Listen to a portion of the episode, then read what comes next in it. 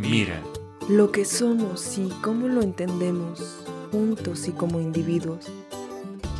¿Hasta dónde llega lo dado por sentado y comienza lo sentido?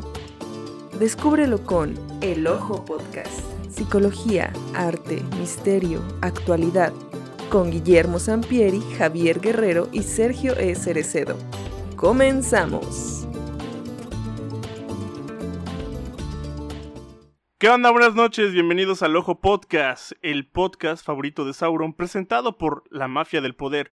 En esta bonita noche y calurosa noche, por cierto, por acá, me encuentro con mis dos queridos amigos, Xavi. Xavi, ¿cómo estás? Hola Memo, ¿cómo están? Bien, fíjate que por acá también hace un montón de calor y yo estoy muy emocionado porque vamos a hablar de un tema del que no sé mucho, pero que eh, me gusta bastante. Estamos igual, estamos igual.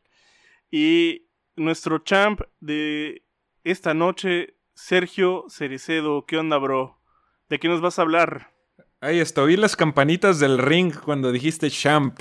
Porque estoy emocionado y nervioso a partes iguales, Memo. Aparte de que ya regresé yo también del calor al frío y neta, eh, las dos horas que dormí después de bajar del camión acá en la casa, me sentí completamente en otro mundo. Y creo que no nada más es por haber regresado de, de nuestro caluroso pueblo, sino porque me, me espera un, un, reto muy grande que me tiene, como ya les digo, nervioso y alegre a partes iguales, ¿no? ah, ¿qué, ¿qué vas a hacer, Sergio? Nos vas a hablar de algo importante y también nos vas a compartir algo, ¿no? Algo personal. Pues ustedes saben que este último año, aparte de que iniciamos este proyecto, ha sido mi vuelta, pues digamos que al mundo de, de, la comunicación, del entretenimiento, que después de que uno hace lana en otras cosas, pues se aboca completamente a lo que te dijeron que no estudiaras porque te morirías de hambre y no es así, pero había que echarle más. ¿Psicología? Eh, también, también.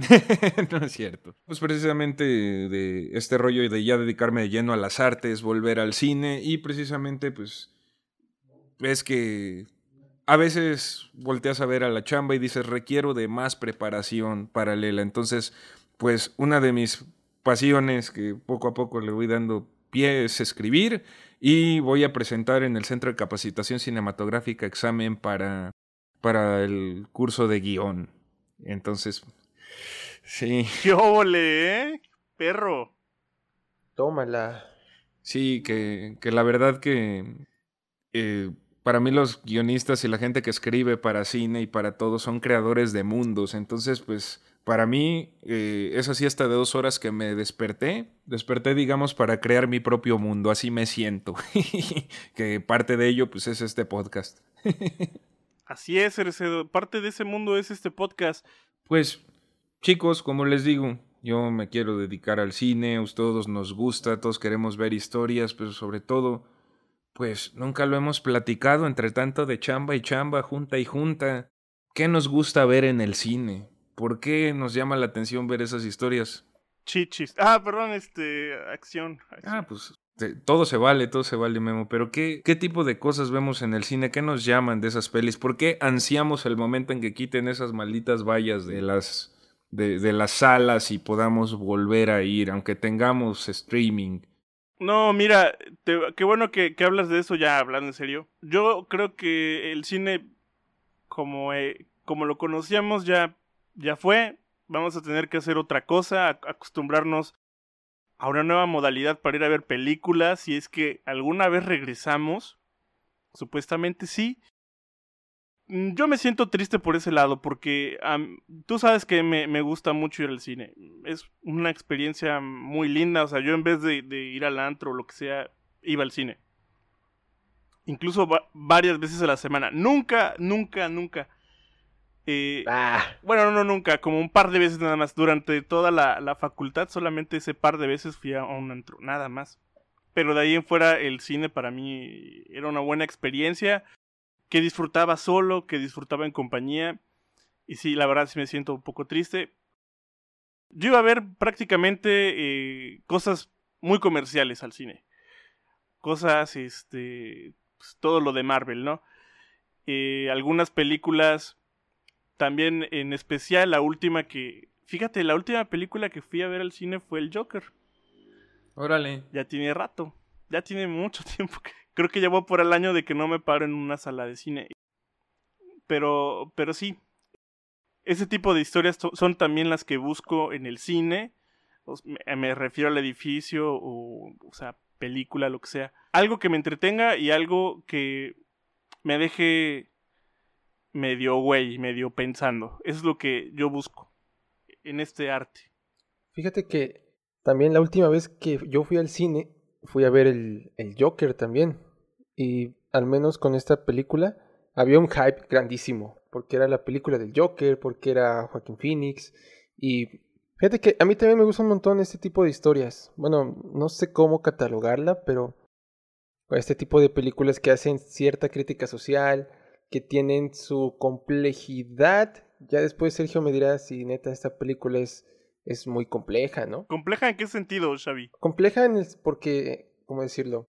Que construyeron a un gran personaje, ¿no? Que le dieron una, una gran cabida al Joker, ¿no? Que fue, que no fue, por ejemplo, como el de Leto, que a nadie, a muchos no les gustó y que muchos comparan a este Joker con el que hizo este Heath Ledger, ¿no? Por, por ahí me, por ahí me voy, además de que pues triunfó en salas y estuvo en boca de todos, ¿no? Hasta la gente iba a bailar la, el bailecito que hacía en las escaleras de, eh, no recuerdo la ciudad en la que está, pero, pero a, eso me, refiero. Y sí, o sea, el cine es, ah, el, cine es una, es como un poco como los libros, es una conversación y una experiencia que vives con los actores porque estás recibiendo lo que ellos te dicen y estás experimentando cosas te estás identificando, te estás proyectando en los personajes, con las situaciones, con los paisajes, con la música también. Sí, eso es lo que a mí me gusta de, de las películas. Eh, a mí me encanta porque, porque el cine fusiona todas las artes, todas, hasta la arquitectura, o sea, hay, hay todo en el cine. Y es una experiencia bastante, bastante amplia en cuanto a una exposición de artes, ¿no? Pero Sergio, ¿tú, tú qué dices? Tú que eres el, el pro aquí. más que el pro, soy el más chismoso. Porque me encanta ver, devorar películas. Pero a mí personalmente en el cine me gusta ver cosas pues yo tengo un abanico muy amplio. Me gusta desde ver cosas que me conmuevan, que me den risa, o inclusive a mí me gustan las historias que pasan mucho de la risa al llanto. Por ejemplo, la última que fui a ver al cine es Jojo Rabbit, que, que estuvo por ahí nominada a los Oscars y que es una historia entre la guerra y una cuestión conmovedora de relación madre-hijo y la... Ah, sí cuestión de un niño enajenado con el nazismo y dices, ¿cómo alguien tan así puede darnos tanta ternura? Ese tipo de... de a mí me gusta también, como dice Xavi, la complejidad, o sea, que no sean personajes pues monótonos, que sean como los que conocemos en la vida real, que tienen un lado bueno y un lado malo. Igual me gusta la fantasía, que, el terror no tanto, porque igual que a ti, casi nada, como hemos platicado otras veces, casi nada me asusta, pero y, sí me gusta pues lo que te hace pensar, lo que tiene un poco más de carnita también. Yo igual, igual lo disfruto que reírme, tú sabes, con los chistes del caballo y de sayas, desconectar el cerebro un rato, este, y ver la decadencia de, de, la sociedad. El mercado de Xochimilco. Ay, sí, sí, sí, sí, cómo nos reímos con ese mejor musical que muchos de Broadway, ¿eh? el caballo y Pepe Magaña cantando con nopales en la mano. Oh, buenísimo. Realmente yo le, yo le pido al cine que me viaje, que me sorprenda. Le pido eso, una experiencia sensorial chida, acompañada de una historia de la que yo puedo identificarme o no identificarme, pero que me lleva a algún lado. Y eso, Xavi, eh, no, me muero de ganas de contestar tu pregunta de que no sabías qué ciudad era. Es gótica y a la vez es Nueva York, porque esa película tiene mucha influencia de un director que casi todas sus películas las hace en Nueva York. Y sin él no existiría esa peli. No, pero él se, él se refería a la ciudad real, ¿no? Si es Nueva York, ¿no? Las escaleras, esas escaleras, ¿dónde están, Sergio? ¿No sabes? No, la verdad no, pero te digo, cinematográficamente, que es otro mundo, es el Nueva York de Scorsese, casi, casi, pero más oscuro. Por cierto, dije hace un momento que, que mm, la última película que vi fue el Joker, ¿no? Ya rectifiqué, recordé bien, fue el episodio 9. ¡Ay! ¿Todo bien, Memo? ¿Eh? ¿Todo bien, Memo? ¿Por qué? No, pues a mí no me latió, siendo sincero. a mí sí, a mí sí. Este, y, y sí, esas escaleras están en, en, Nueva York, acabo de ver. Súper. en el Bronx. Eh, a mí me gusta Star Wars, no sé, mucha gente así súper... Ah, tengo un amigo que también Xavi conoce, que está bien metido con Star Wars, súper fan. Y así haciendo coraje con la nueva trilogía, pues hay que disfrutarlas nada más. Este. X, está buena. No, fíjate que tú y yo vimos la, la, octava juntos, ¿no? Y a mí me gustó bastante. Pero esta nueva, sí, yo, yo trato de no ir a ver películas cuando estoy muy cansado, porque como alguien que participa del cine, no me gusta faltar el respeto a, a quienes la hacen durmiéndome, pero esa vez sí caí. Y la verdad, este, un ratito. Y la, la, volveré a ver, pero sí, no, no me latió la experiencia. Y ahora sí que no es ni por ser fanboy, ni por ser detractor, solamente como peli, no me gustó no tanto gustó. como las anteriores. Claro, claro. No, pues se vale. Sí. Para gustos colores, chavo. Yo ahí, yo ahí sí se las debo, no, no he visto ni una sola de Star Wars. Órale. Mames, ¿qué hace este vato aquí, güey? Porque es nuestro socio. llégale, güey, llégale. Adiós. Adiós. No, no. No, Nos no, vemos no es en la próxima. Ni ha jugado Zelda, ni ha visto Star Wars, güey. Ni ha escuchado Porcupine Tree, no sé por qué es mi amigo, güey. pues por buena gente, se vale. Pues bueno. Es buena, es buena onda el Xavi, es buena onda. Es buena onda, es listo, sabe de lo suyo. Las veré, las veré algún día. van a Sabe ver. de lo suyo. Exacto. Pero hablando de eso, como dicen, lo que nos jala, seamos o no cinéfilos, sepamos o no de las cosas técnicas o lo que sea, igual que de un libro, igual que de un cómic, de lo que vemos en la tele, eh, pues a la mayoría nos jala una buena historia, igual que nos la contaría nuestro abuelito, el vecino, lo que sea. ¿A ustedes qué les llama más de, las historias que ven? O sea, ¿qué los conecta más o qué los hace ver ese tipo de pelis y seguirlas buscando? O, sea, seguir viendo más de ese tipo o como dices. De ese tipo. eh, mira, depende dos vertientes. Lo comercial. Para embrutecerme, ¿no? Para disfrutar la. No sé, a ver. Mis superhéroes favoritos. O este. Unos buenos balazos. Unas buenas explosiones. eh, pero el otro tipo de películas. eh, como por ejemplo. Que me- una, una que me gustó mucho fue Memento. Y tiene años que no la he vuelto a ver. De hecho, tenía las dos versiones. La. El, ¿Cómo se llama? El corte que presentaron en el cine y uno cronológico. Me llaman mucho la atención, obviamente, pues soy psicólogo, los misterios que presentan eh, de la mente ahí, ¿no? Como de esta amnesia selectiva, si es amnesia o no es amnesia, este, si tiene un daño neurológico o no.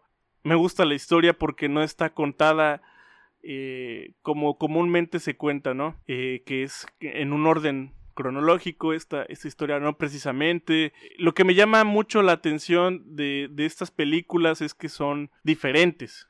No, no son tan convencionales y, y me dejan con eso que te, que te mencionaba al principio, me dejan pensando en algo más. Eh, Yo también comparto esa parte contigo, Memo. Yo, en este momento que estamos hablando de esas películas que tienen eh, complejidad y que nos obligan a, prestar atención a los detalles, porque van y vienen, eh, yo estoy ahorita recordándome, por ejemplo, que eh, hace unos días eh, volví a ver Inception, ¿no? Hace un montón que no la veía. Y, y ahora que, bueno, sé un poco más de cosas sobre psicología y los sueños, a mí me pareció increíble la manera en la que te, te plasman cómo se puede vivir un sueño este, y, y la trama, ¿no? De meterte en los sueños e implantar ideas y los mundos y construir. Y fíjate que a pesar de que la visión que, que plasman ahí sobre los sueños no es como la que comparto, bueno, la que es- está en los libros de psicoanálisis, por ejemplo, la disfruté demasiado, a pesar de que, por ejemplo, decían subconsciente en lugar de, de lo inconsciente, etcétera, me, me, me gustó demasiado porque yo soy de esos que se pierden un montón en las películas, ¿no? Que soy muy fácil de sorprender porque eh, pierdo el hilo o, no hago muchas hipótesis y al final pienso, ah, para mí que este es el malo, ¿no? Y tómala, ¿no? No, no era el malo. A mí me llama mucho la atención eso y creo que en el momento en que una película conecta contigo en alguna emoción que tú tienes o con el momento que estás pasando, ahí te engancha. Por ejemplo, eh, estoy recordando ahorita la de esta de El hombre bicentenario, creo que así se llama, ¿no? Con, con Robin Williams. O sea, esa, o sea, esa película a mí me encanta porque eh, esta idea de que es una máquina que conforme pasa el tiempo Sí. se va humanizando, ¿no? Y Desarrolla este, conciencia. Desarrolla, una- desarrolla una conciencia y al final, al final ni siquiera es este, se vuelve humano y decide morir, ¿no? A pesar de que podía ser prácticamente inmortal. O sea, para mí esa, esa metáfora es, es hermosísima y me hace valorar bastante la condición humana y despreciar por sobre todo la, la idea de la inmortalidad o de vivir muchísimos años. yo voy por ahí, ¿no? Que te conecta, cuando te, te conecta con un sentimiento y con una emoción, ahí. Aunque sea una de rápido y furioso, Órale. si te toca una fibra sensible, te atrapó la película. Fíjate que eh, como dato que a nadie le interesa, pero os lo voy a decir de todos modos porque mm, es mi podcast. A mí no me gusta Inception, nada, me aburre totalmente. En serio. Aburridísima, aburridísima. Así como a mí se me hace muy menso ese, ese rollo de los sueños y que el sueño en el sueño. Ay, memen. No me gustó. Soy de las pocas personas que creo que no les gusta Inception. Hay de todo, les digo, y, detalles con los que te clavas. Por ejemplo, yo conozco a mucha gente que no le gusta la película. A mí personalmente no me gusta por varias razones, pero por ejemplo la de Whiplash, de la del baterista, hay mucha gente que dice, es, que dice, están pendejos, el, el- un baterista no sangra de las manos si toca así de perrón como presumen ese güey. Mm. Cada quien se clava mucho con su disciplina y de plano, pues, eh, es, Sí. es a veces inevitable. Y de ahí surgen muchas cosas. Pero a mí lo que me... Not quite my tempo. Exacto. Eh, además de que muchos simpatizaron más con el malo pelón, con el profe rígido que con el chavo. Decían, no, tiene cara de queso panela todo el rato y el otro vato tiene un buen de carácter, ¿no? Es lo que me han dicho. Precisamente, a mí lo que me llama, pues realmente me dejo seducir muy fácil en ese sentido. Me gustan las propuestas eh, estéticas de las pelis. Me gusta que los colores eh, me digan algo. Me gusta también en muchas ocasiones la música. eh, también, eh, las historias que a veces no tanto que me cuenten algo nuevo, sino la manera de contarlo, como dice Memo, esta historia de amnesia y de búsqueda de justicia de Memento, pues eh, la narrativa fragmentada le aumenta mucho. Verla en la edición en la edición especial esta que el montaje es totalmente puesto en cronológico, pues este la, nos da otra peli y eso es lo que me gusta. Eh, las que son como un rompecabezas, porque a mí sí me gusta Inception por esa parte de, de- del misterio, de lo onírico, de cómo es llevado a cabo, de que este cabrón a Nolan también, conozco demasiada gente que no le gusta, pero cómo lo lleva como un rompecabezas, como algo que se va armando. Y eso me gusta de las pelis, que no te den todo peladito y en la boca, que mantengan un halo de misterio. Y también, pues, las emociones. Yo soy muy emocional y me gustan demasiadas pelis románticas, no, no las de, no las mexicanas que pululan últimamente, pero pues por eso. Uy, no me, no me hagas hablar de eso, ¿eh? No, a mí tampoco. Yo nada más decía, pero eh, películas como me gusta cómo ven el amor, por ejemplo, algunos cineastas asiáticos y entonces porque es también es muy distinto. Me llama lo exótico, me llama lo que el poder aprender de otro, otros idiomas, otras maneras de expresión, inclusive otros chistes cuando se trata del humor, que no le entiende, luego lo busque y lo entienda por, por la cultura, ese tipo de cosas, entre otras. Me encanta. Claro, claro. Eh, y a ustedes, entre tanto, porque siempre que vemos una peli, no nada más este, los que nos intentamos dedicar a eso, y más ahorita que les digo que me surgen todas estas inquietudes con lo que estoy a punto de emprender, eh, de todo lo que nos llama de las historias, eh, siempre vemos, no, pues yo le corregiría esto, o me gustó, pero al final se me hace injusto, o se me hace tonto, o se me hace... es- Siempre dentro de nosotros hay algo creativo, ¿no?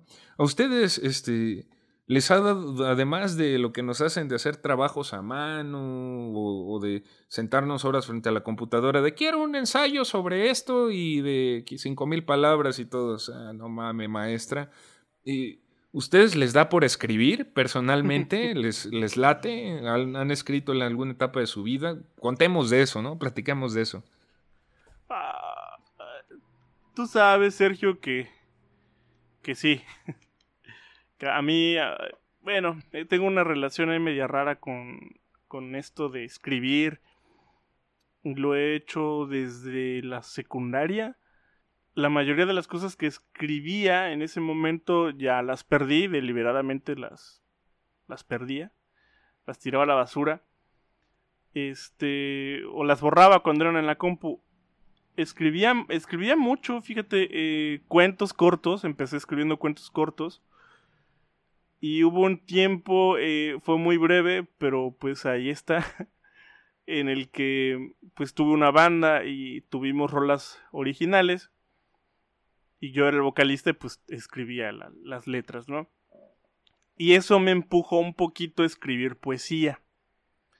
Escribir letras de canciones me, me, empujó hacia allá.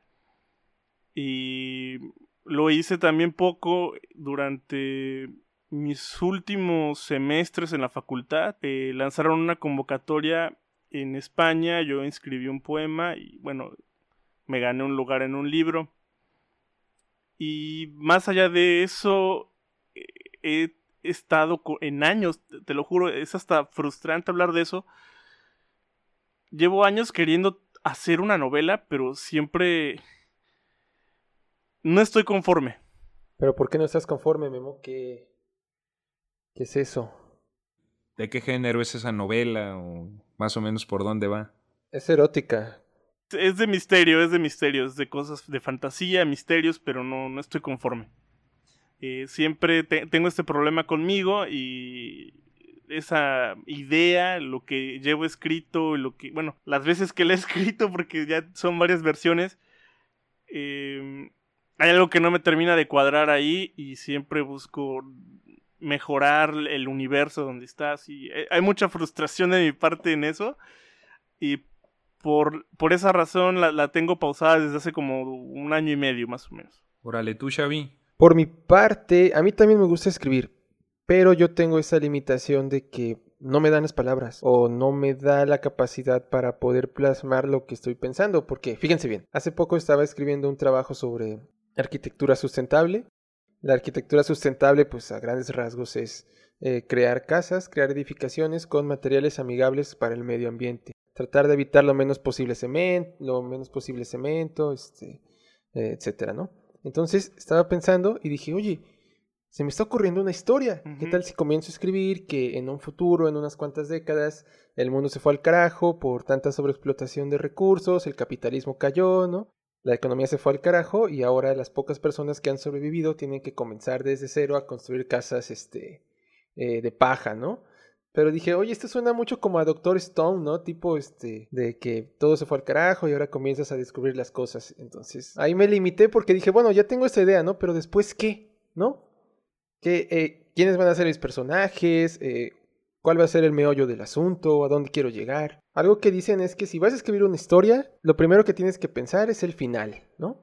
Que inmediatamente es como si ya... Totalmente de acuerdo.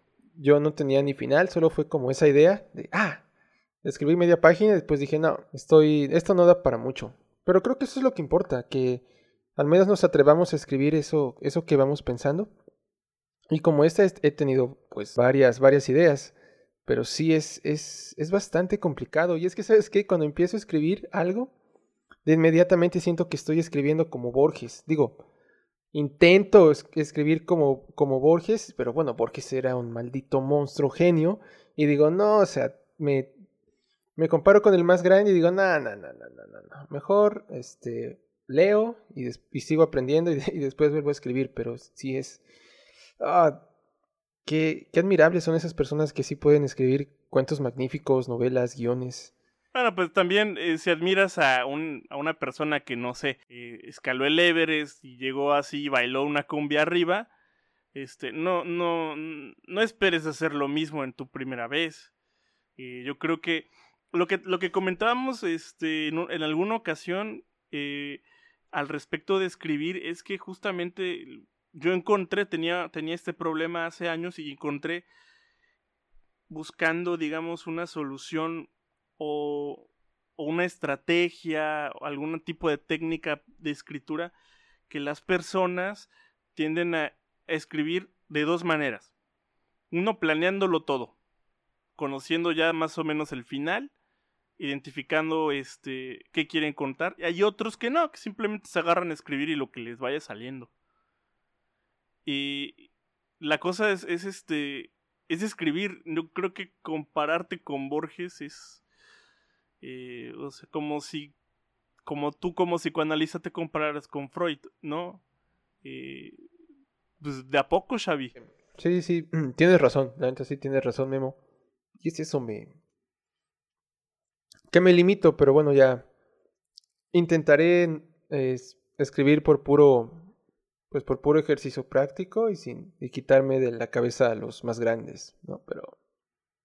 Es complicado. Pues más que otra cosa, yo creo que Dos cosas muy bonitas que puedo decir a partir de lo que comentan. Mira, número uno es que exactamente las figuras de lo que admiras, igual que de cualquier persona cuando vas creciendo, tu papá o el vato más chido del equipo de fútbol o de, de, quien sea, pues te abisma la comparación siempre, sobre todo porque pues es tu influencia. Yo creo que algo que nos dicen mucho cuando intentas aprender a escribir, eh, más bien cuando ya te dedicas a eso o pides opiniones, asimilar esas influencias. ¿Por qué me gusta y por qué estoy escribiendo a partir de ahí? A lo mejor mi historia de vida se parece, a lo mejor mi manera de hablar se parece, o inclusive yo hablo como un personaje de él porque lo he leído mucho. A veces así pasa. Yo cuando empecé a hablar inglés, yo dije, ¿de dónde me sale este acento tan raro que pronuncio tanto la T? Pues vi mucho Trainspotting y vi muchas películas escocesas, irlandesas, y de repente quería hablar como ellos, ¿no? Como el ejemplo. Hablamos como nuestros papá o mamá. Entonces, pues es inevitable y nada más pues hacerlo consciente como en cualquier práctica y ahí es donde empiezas a ver qué tanto necesitas, porque hay gente que nunca fue a clases, hay escritores famosos y destacados que te dicen, tú escribes, la única escuela, pero no, hay veces que nosotros sí necesitamos saber de estructuras, de personajes, de exactamente, pues por ejemplo en el guion dónde poner un conflicto, porque hay películas que tú sientes que, que, todo va plano, porque no hay un conflicto, no hay como algo que resolver. Entonces, esas cosas que en la vida diaria se dan de manera natural y a veces en el guion como que le subimos un poquito de, de sabor, pues se aprenden con, con, la técnica. Todos tenemos ganas de, de decir algo. Me decía un maestro, tu tocayo, Memo Manzano, de allá de la de la Prepa Juárez, ahí en Jalapa, me decía, es que cuando empiezas a escribir es como restaurar la tubería de una casa vieja. Abres la llave y primero va a salir pura mugre, pura mezcla, puros telarañas y de verdad es volver a abrir ese grifo y si salía poca agua, después va, eh, va a salir más o a lo mejor le tienes que meter un palito o hacerle algo para destaparla, desensamblarla de ceros y ver, ah, le falta una pieza. Creo que esa metáfora sobre la escritura eh, salió en una plática cafetera y es de las cosas más hermosas que me ha dejado este, alguien sobre escribir, chavos. Ah, de acuerdo, la verdad es que sí, cuando empieces algo nunca eres, o raramente, ¿no? Este, me acuerdo que hablando de, viejos maestros, un ex compañero de un amigo tuyo, este, de Cheche, fue, por poco tiempo fue mi maestro de, bajo eléctrico, ¿no? Este, Joel, que toca, ¿cómo se llama su banda? Se me olvidó. bueno, Copal. Copal, Copal. Eh, tocan muy chido este, lo conecté en una tienda de música de Jalapa y, y bueno, lo, lo, lo, conocí yo con mis inquietudes de que, oye, como cuánto tiempo, ya sabes, lo típico de un novato, ¿no? Y este, y me dice, no, pues tú dale, eh, un, uno que, que no nace prodigio tiene que esforzarse, los prodigios, pues bueno, ya, pero nosotros no somos así, hay que, hay que rajarnos, ¿no?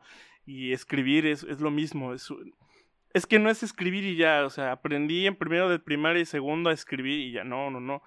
E, es algo que, que requiere constancia, requiere tiempo. Y te vas puliendo, ¿no?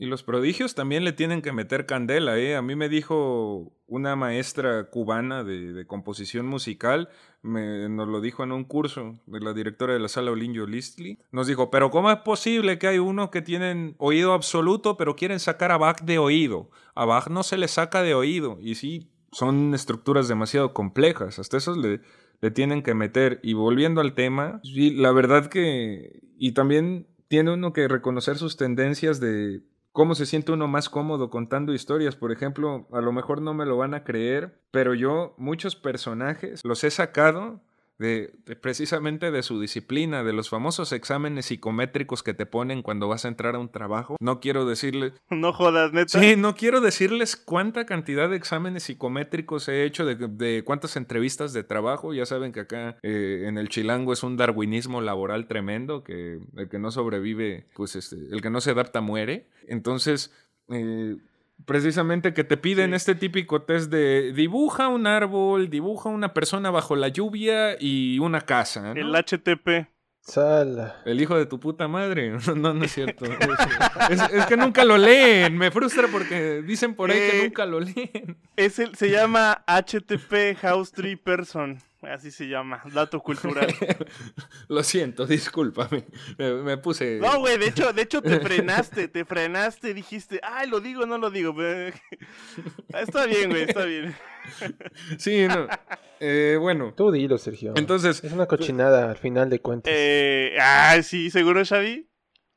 Bueno, lo dejamos por otro, lo dejamos por otro día, esa, esa discusión. ¿Y qué más, Sergio? yo ya sabes que soy alguien que a todo le ve el, el lado positivo. Y este, y precisamente de ahí he sacado historias porque te piden después de que hagas ese dibujo, que también me pienso mucho en cómo hacerlo, como si fuera yo mangaka perrón o algo así. Eh, eh, me, pienso cómo hacerlo, qué, qué elementos le pongo que estén mal dibujados. Este, y, y te piden hacer una historia, escribir una cuartilla de cada uno, que te cansas la mano y terrible con lápiz, hay todo con borrones, como no he evolucionado desde la secundaria en eso. Pero el caso es que eh, sí me, me pongo a escribir, ¿no? Y en una ocasión hice un dibujo y puse a la chica, era una chica de cabello muy largo, y la hice con unas desproporcionada, con un tórax muy ancho y unas piernas muy delgaditas. Y entonces me puse a pensar, ah, pues esta chica tiene un superpoder, que es este, descubre que es más ligera que los demás y puede correr rápido, pero se gana la vida este, resolviendo, resolviendo asuntos burocráticos para la gente promedio, que, ah, no, me da hueva ir a hacer este trámite, y ella se mete y le sella los papeles y agiliza todo el trámite. O sea, una cosa puede parecer muy estúpida, pero era que yo odio la burocracia y entonces me gustaría alguien con ese superpoder y lo creé a partir de ese, de ese examen que es para ver qué tan loco estás para estar en ese trabajo o no estar, ¿no? entonces creo que Ah, mm, sí. Asu- eh. Creo que asumir la... Así, así lo digo de cotorreo, porque así lo vemos los, los pobres mortales que no somos psicólogos. Pero eh, yo te digo, desde la cotidianidad, como dicen, mucho es proyección y ver qué tanto estas proyecciones te ayudan, porque pues para escribir historias propias, porque pues cuando... Es que sí, es muchas proyecciones, yo totalmente de acuerdo contigo. ¿Por qué crees que te digo que estoy inconforme con, con esto que he estado escribiendo desde hace rato? hasta ya le cambié el nombre, se llamaba Belbel, ahora se llama Alan. Eh, pues porque tengo ahí un, proyec- un, un problemita proyectivo con, con mi personaje, ¿no? Entonces, totalmente. Y da miedo que sea tan proyectado que mucha gente no lo entienda o que sea como autocomplacencia. Da miedo eso. Dices, ¿qué tal que no me lee ni mi mamá? ¿Qué tal? Cualquier cosa, pero está chido. Ah, La, la verdad. Y, y como. sí. Y porque es eso. Los personajes que, que nos gustan, creo que nos proyectamos y salen muchos de, de la calle, de nuestras vivencias. Hay mucha gente que entra a escribir y escribe siempre de. Por ejemplo, en el cine se da mucho lo que escriben muchos de historias adentro del cine, pero para afuera, pues no sabemos mucho. Y eso es lo chido, tener bagaje. Pero hablando de eso, ¿se han preguntado o han visto algo recurrente entre sus pelis favoritas, anime, literatura, todo, digamos, ya expandiéndolo a, toda la narrativa y todo lo que nos han contado? ¿Se han dado cuenta, aparte del tipo de historias, este, qué personajes eh, les gustan o les gusta ver sus historias, ya sea que sientan algo de identificación o que les guste, aunque sea verlos fracasar o verlos hacer idioteces? ¿Por qué? Yo creo que los underdogs son los que me gustan. A mí también. Los que empiezan, sí, los que empiezan de abajo, ¿no? Que, que les va costando y llegan a ser unos perrazos, aunque sus excepciones, ¿no? También fruto de todo, pero creo que sí, los, los que no son, digamos, los prodigios, los que se esfuerzan, son los que más disfruto. Como por ejemplo Naruto. Naruto en un principio fue el, el underdog, un ninja súper mediocre, eh, sin ninguna habilidad especial. Bueno, sí tenía, pero no sabía. Pero fue de poco a poco este, escalando y, y trabajando duro. Y se volvió súper mega perrón, el más perrón de aquí. Ah, muy bueno. Como nos hizo saber el doblaje latino, ¿verdad? Fíjate que eh, Doblaje estaba perrón. pensando, Memo, o sea, que te gustan los que le echan ganas, ¿no? como diríamos eh, muy coloquialmente. Fíjate que, ah, es que a, a, mí, a mí la neta los que más me gustan son los vatos melancólicos, depresivos, que no pueden superar su maldito pasado. Sasuke. Al principio me gustaba mucho Sasuke, pero después se fue al pozo, pero eh, no, fíjate que no me gustan tan vengadores. O sea, o sea esos personajes que, que tienen como una deuda pendiente con el pasado, ¿sabes? Ahorita, por ejemplo, se me viene a la cabeza también de, de, un anime que descubrí hace, hace como medio año que eh, se llama Cowboy Bebop. Entonces, el protagonista es el más cool, es el más chingón, es, el, mm. es el guapo, el que sabe artes marciales, el, el que eh, sabe todo, ¿no? Pero dentro de sí no puede, no puede superar que haya perdido a su, a su novia, ¿no? Eh, por un motivo con unas mafias. Entonces va, va por la vida en automático, ¿sabes? O sea, va robando, este, se ve feliz, se ve que disfruta lo que hace, pero por dentro el tipo está vacío. O sea, no.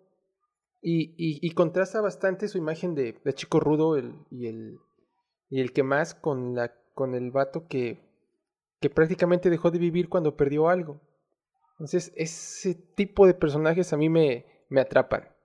Y justo como decíamos hace rato, porque me identifico bastante, ¿no? O sea, no, no exactamente como este personaje, pero sí, sí va por ahí eh, mi, cuestión, ¿no? De que, ah, pues pienso mucho en el pasado, este, me agrada hasta cierto punto la nostalgia, pero a mí ese tipo de, de personajes, este, me, me, gustan bastante. O Fíjate, Xavi, que, que yo al contrario, yo no, no me siento identificado eh, con los underdogs.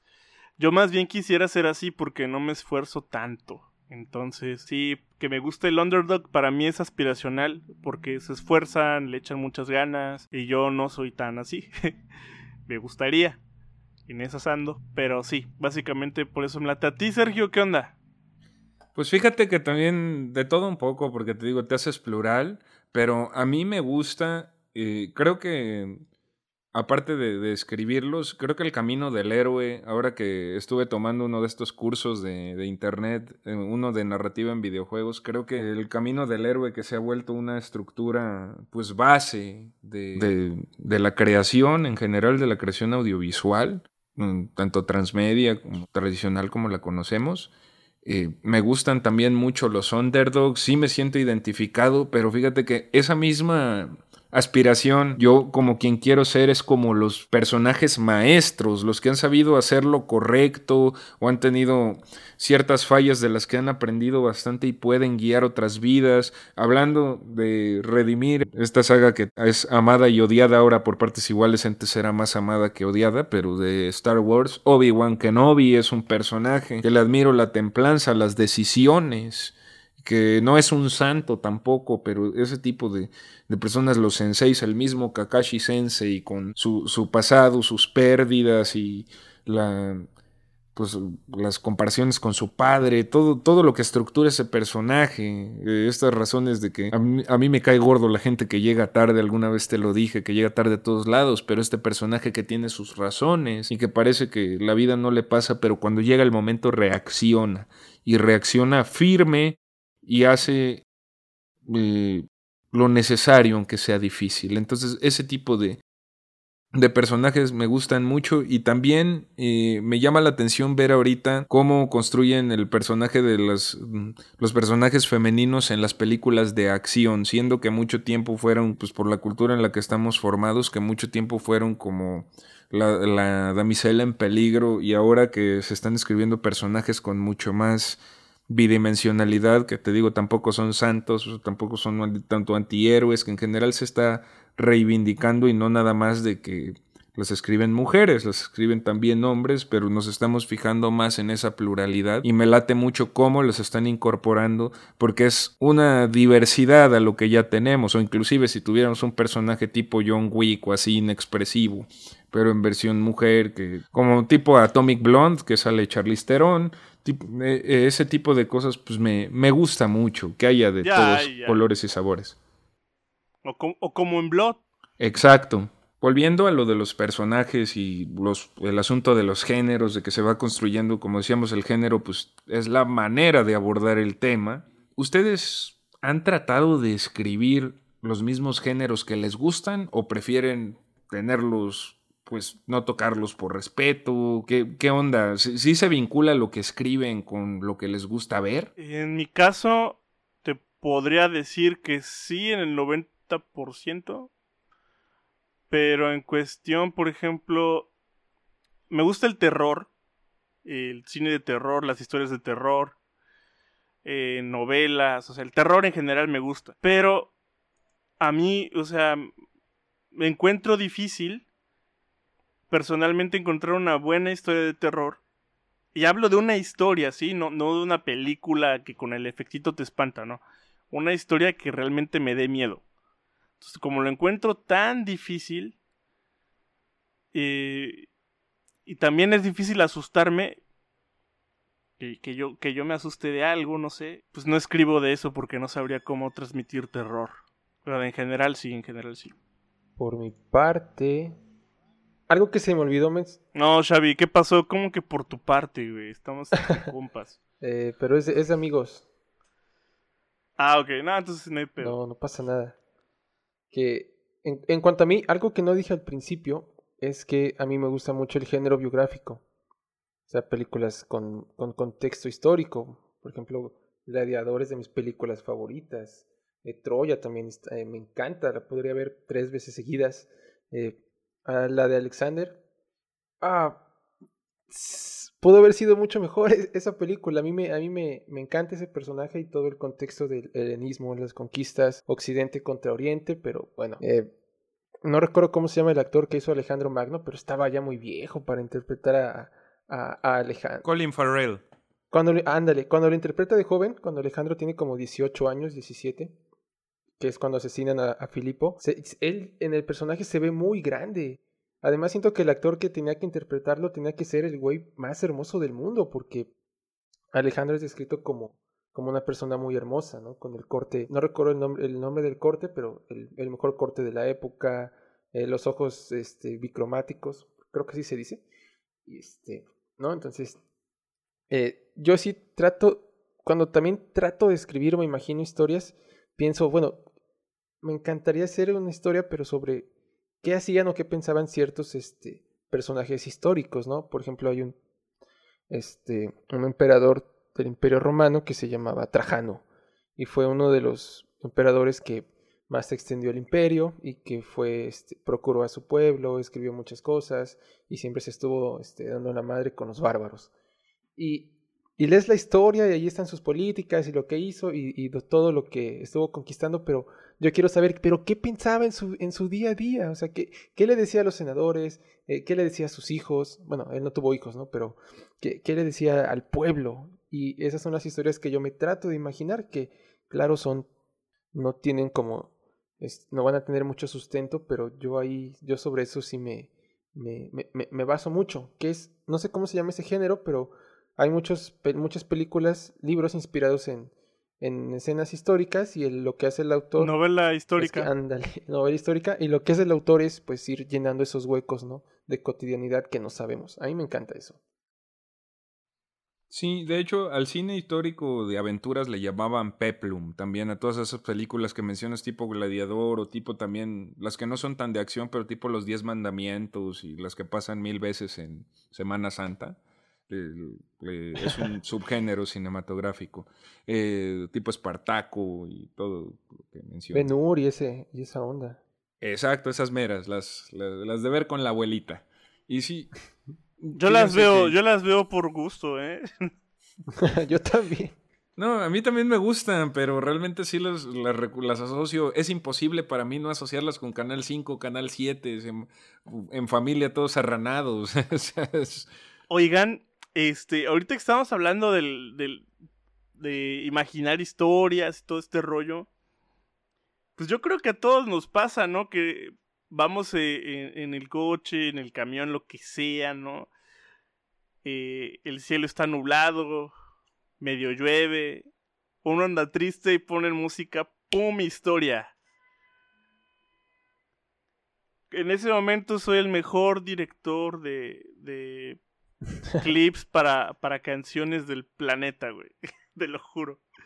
Pero creo que a todos nos ha pasado y creo que es algo que, como es tan común, debería de explotarse de algún modo, ¿no? Sí, es que la verdad eh, es algo que yo, volviendo a, a la pregunta de si procuramos escribir los géneros o practicamos los géneros y los tipos de películas que nos gustan tratar de reinventarlos, yo sí soy alguien que tiene todo ese objetivo, que le falta uno, pero sobre todo a mí me gustan las películas que tratan de la vida cotidiana de una manera pues este chida o que lo hacen ver como y este, como algo súper épico porque la vida real no tiene nada de ordinario aunque nos guste lo, lo fantástico. Por ejemplo hay una peli que es iraní que se llama ¿Dónde está la casa de mi amigo? que es un niño en el contexto pues, de, de Medio Oriente que a, a, un compañerito se le olvida su libreta y él lo trata de ir a buscar de pueblo en pueblo. Es como si comparáramos como si estuviera aquí en la sierra de,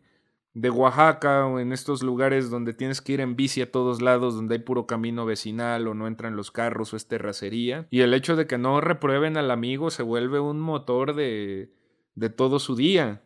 Y esas, esa lo vuelven algo extraordinario. Eso sí me gusta mucho porque, por ejemplo, volviendo a, tirarle a las comedias románticas pedestres, yo me pregunto, y seguramente ustedes también han dicho, eh, no se ha filmado una película de este tipo de temas o de este tipo de cosas. Yo digo mucho, neta, yo quiero una comedia romántica de que haya becarios, que haya, de, que haya banda como que está la pareja comiendo papitas en un quicio, o sea, de más clase mediero o más, no sé, tipo estudiante jalapeño, que exactamente están pisteando con tronallantas o realmente algo más terrenal, que igual nos haga reír por, por cotidiano, por lindo y que nos conmueva la parte romántica auténticamente, que no sea cualquier banda de las mismas colonias de siempre, pues con problemas de, de, los pudientes, como pasa desde pues, las novelas del romanticismo alemán y etcétera. A, a mí me gustaría ver algo así. Y yo propiamente quiero escribir cosas así, tanto cotidianas como de fantasía, que, que volteen a ver la, la realidad como algo distópico o, o, llevar al extremo, no sé, temas como la falta de agua. Sí, sí he escrito cosas en ese contexto y poco a poco ahí vamos. Me han salido horribles hasta la fecha, pero pues, eh, como decíamos, esa llave que se va limpiando con más flujo de agua. Ahí vamos, papi, ahí vamos. El camino es largo, ¿eh? Pero, pero es picar, es este, seguir intentando. Eh, si no sale bien, eh, a la segunda tratar de que sea mejor. Mm, fíjate que yo era, ya cambiando un poquito el tema, yo era mucho de que, por ejemplo, yo pensaba, ¿no? En mi, como mucha gente me doy cuenta que, que, somos muchos los que hemos pensado así, que la gente que dibuja chido es este, o sea, es como un don, ¿no? Que entonces hay gente que dibuja bien y hay gente que no. Y resulta que si no puedes dibujar bien o sea, naturalmente, digámosle, pues puedes aprender a hacerlo, hay técnicas para, para aprender a dibujar, ¿no? Hay gente que se ha pulido muchísimo y, y se han vuelto grandes eh, dibujantes, ¿no? O, pintores. Y es algo que me sucedió a mí, yo rompí ese, límite, ¿no? Y es algo con lo que los quiero dejar, invitar a, a romper su límite. Eh, hice por ahí un retrato de, de Steven Wilson, una, una persona, un, un, compositor enorme. Tu ídolo. Que, que admiro mucho. Mi, sí, claro, la verdad sí. Pues lo dibujé, ¿no? Y me, y me, salió decente. Entonces digo, no, ok, no es algo como exclusivo de los dioses, ¿no? De, de los que Dios quiere que dibujen. Y lo mismo en, en, en los, en todo lo demás, yo creo. Eh, invitarlos a, a, pulirse no es, no es nada que no se pueda hacer. Y si de plano no se puede hacer, pues cambiar la hoja y ya.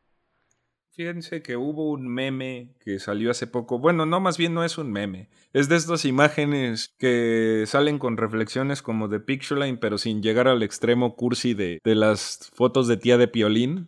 Eh, que decía eh, algo de que, no recuerdo exactamente, pero hablaba de que no hay que agüitarse si realmente tenemos hobbies, que sí son hobbies, que si nos gusta pintar, no por competir, sino por, por expresar o por practicar o hacer ejercicio, no por ser el runner que gane la maratón de Nueva York, sino por gusto, por salud o por lo que sea disfrutarlo por disfrutarlo y ya. Exactamente, porque al fin y al cabo pues se trata de estar contentos. Hay, hay cuánta gente talentosa no disfrutaba sus talentos y nos ha legado cosas de música, de cine, de lo que sea y dicen que al final no se sintieron felices. Creo que pues es un equilibrio padre que que se, que se debe de lograr y, y, que está chido. Pues, ya hace unos programas, si no han escuchado la, la, emisión donde charlamos de escritura con Alitzel, las invitamos a que se den un chapuzón porque es como... como Gran programa. Sí, súper programa y complementario a esto. Eh, la verdad nos dejó con muchas inquietudes creativas que ahorita pues estamos mm, estamos sacando, porque la verdad pues vale la pena. Uno, como dice Memo, romper el límite pues estar, eh, estar contento con lo que hace y sobre todo preguntarse eso siempre, qué, es uno capaz de hacer y apreciar, apreciar el trabajo de otros, porque tras escribir uno se da cuenta lo difícil que es plasmar letras en el papel y lo difícil que es llevarlo a cabo en una película, en una animación y dices gracias por dejarme disfrutar tu visión del mundo, ¿no? Que es lo importante. Sí, caray, tienes razón, es, es difícil y se aprecia, ¿no? Normalmente cuando vamos al cine eh, vamos a, checar el producto ya hecho, pero no lo segmentamos y no tenemos cierta formación o cierto interés. Cuando te adentras un poquito en ese mundo, muy poquito, ya empiezas a verlo desde de otra manera, ¿no? Este, pues bueno, chicos, yo creo que ya estamos sobre tiempo. Y antes de despedirnos, eh, quiero mandar unos saludos este, a mi amiga Mayra, que nos escucha siempre y pues, ya me ha mandado algunos comentarios. Y también a Ali, que queda pendiente un programa con ella.